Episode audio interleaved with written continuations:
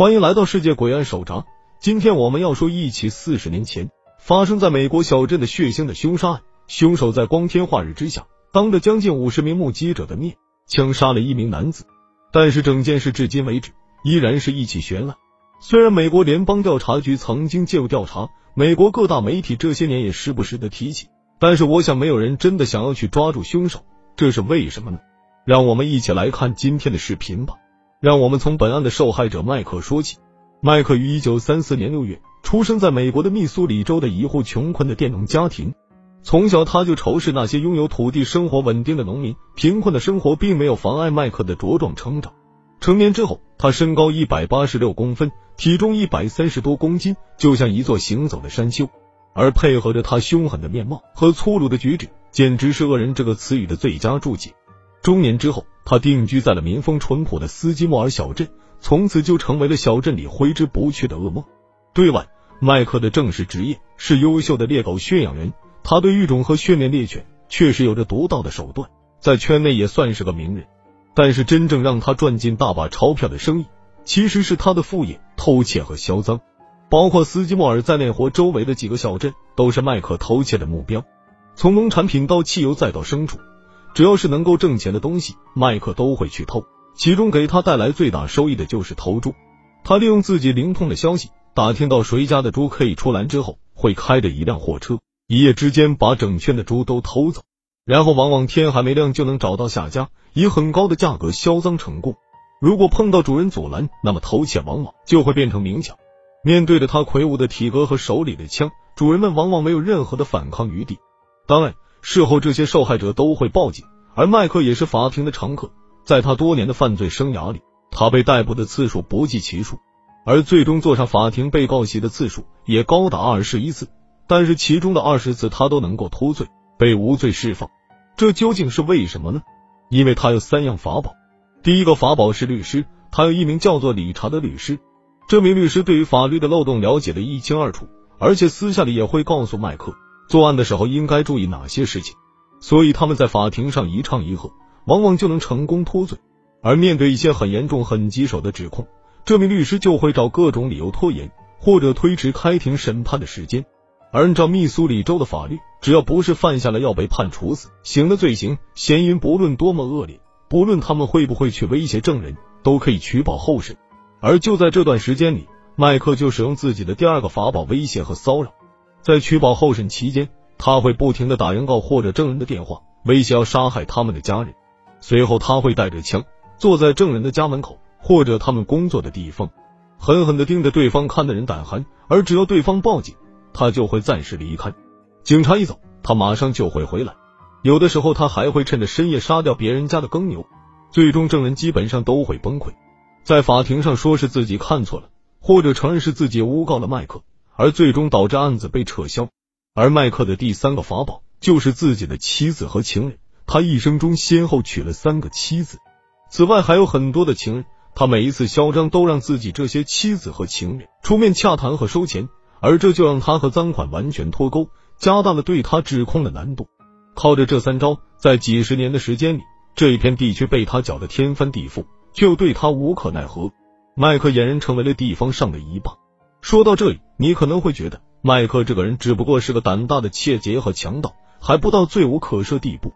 别着急，之前所说的只是他劣迹的皮毛而已，更多的还在后面。麦克痴迷幼女，他结过三次婚，前两个妻子都是在十四岁左右被他霸占来的。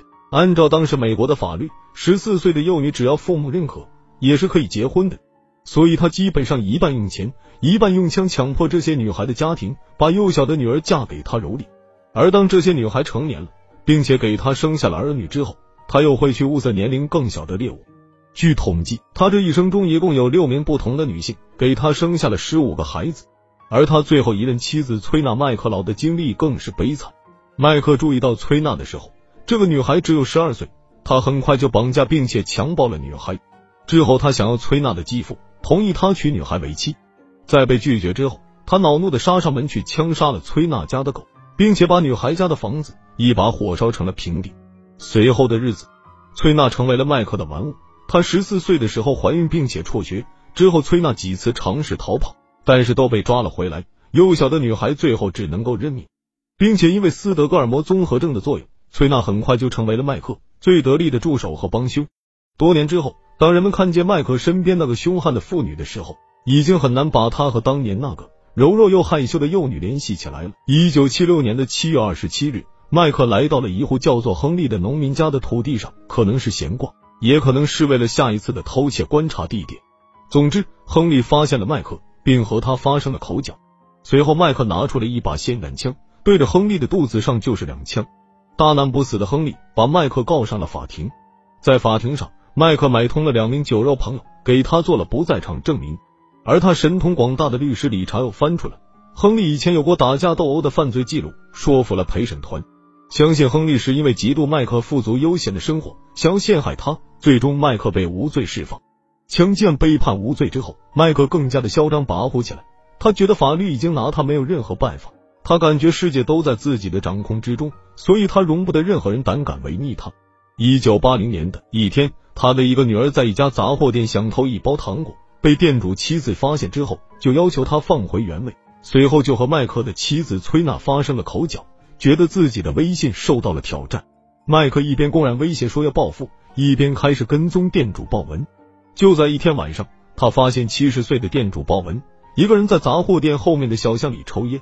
他拿出了霰弹枪，对着鲍文的头就是一枪。还好鲍文听见了他上膛的声音，头稍微偏了一下，子弹打掉了他脖子上的一大块肉。但是鲍文还是顽强的活了下来。事后，州级警察的一名警长迅速行动，在麦克处理掉凶器之前抓住了他，也掌握了证据。无奈的是。按照密苏里州的法律，在开庭之前，麦克又一次被允许取保候审。这一次，他又开始使出跟踪、静坐、威胁的招数，而且不仅仅是针对杂货店主，也包括抓他的警长以及事后去探望店主的一名神父，都成了他日常威胁的对象。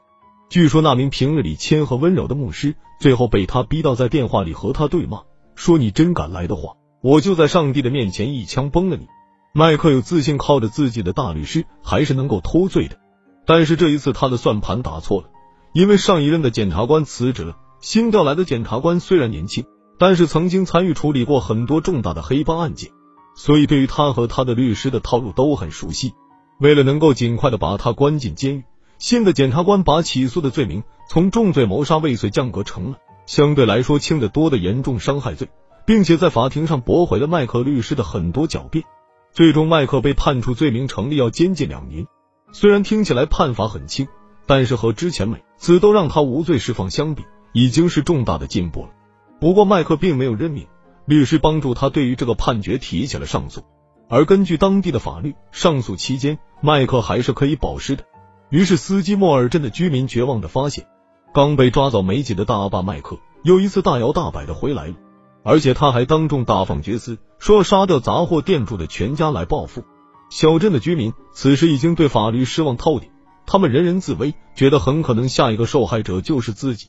一九八一年七月十日，镇子里将近六十名有地位的男性聚集在礼堂里开会，想要商量出一个稳妥的保护自己不受麦克侵害的办法。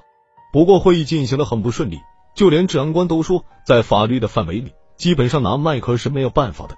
礼堂里的人群陷入了沉默，但是潜伏在这种沉默里的不仅仅是绝望，人们在无声的眼神交流中，心底的愤怒和胆量都在猛烈的滋长。就在这时，有人来报信说，麦克进入小镇了，他和自己的妻子崔娜一起就在礼堂旁边的一个酒馆里喝酒。礼堂里的人群互相交换了一个眼神，没有说一个字，但是都很默契的一起往酒馆走去。到达之后，一部分人进入了酒馆，监视麦克的行动。一部分人就站在路边麦克的车旁边，而正在喝酒的麦克显然也注意到了周围紧绷的气氛。他匆匆喝干了手里的酒，就带着崔娜离开了酒店，上了车。不过，为了显示自己的从容不迫，上车之后，麦克并没有马上启动开走，而是点燃了一根烟，开始抽。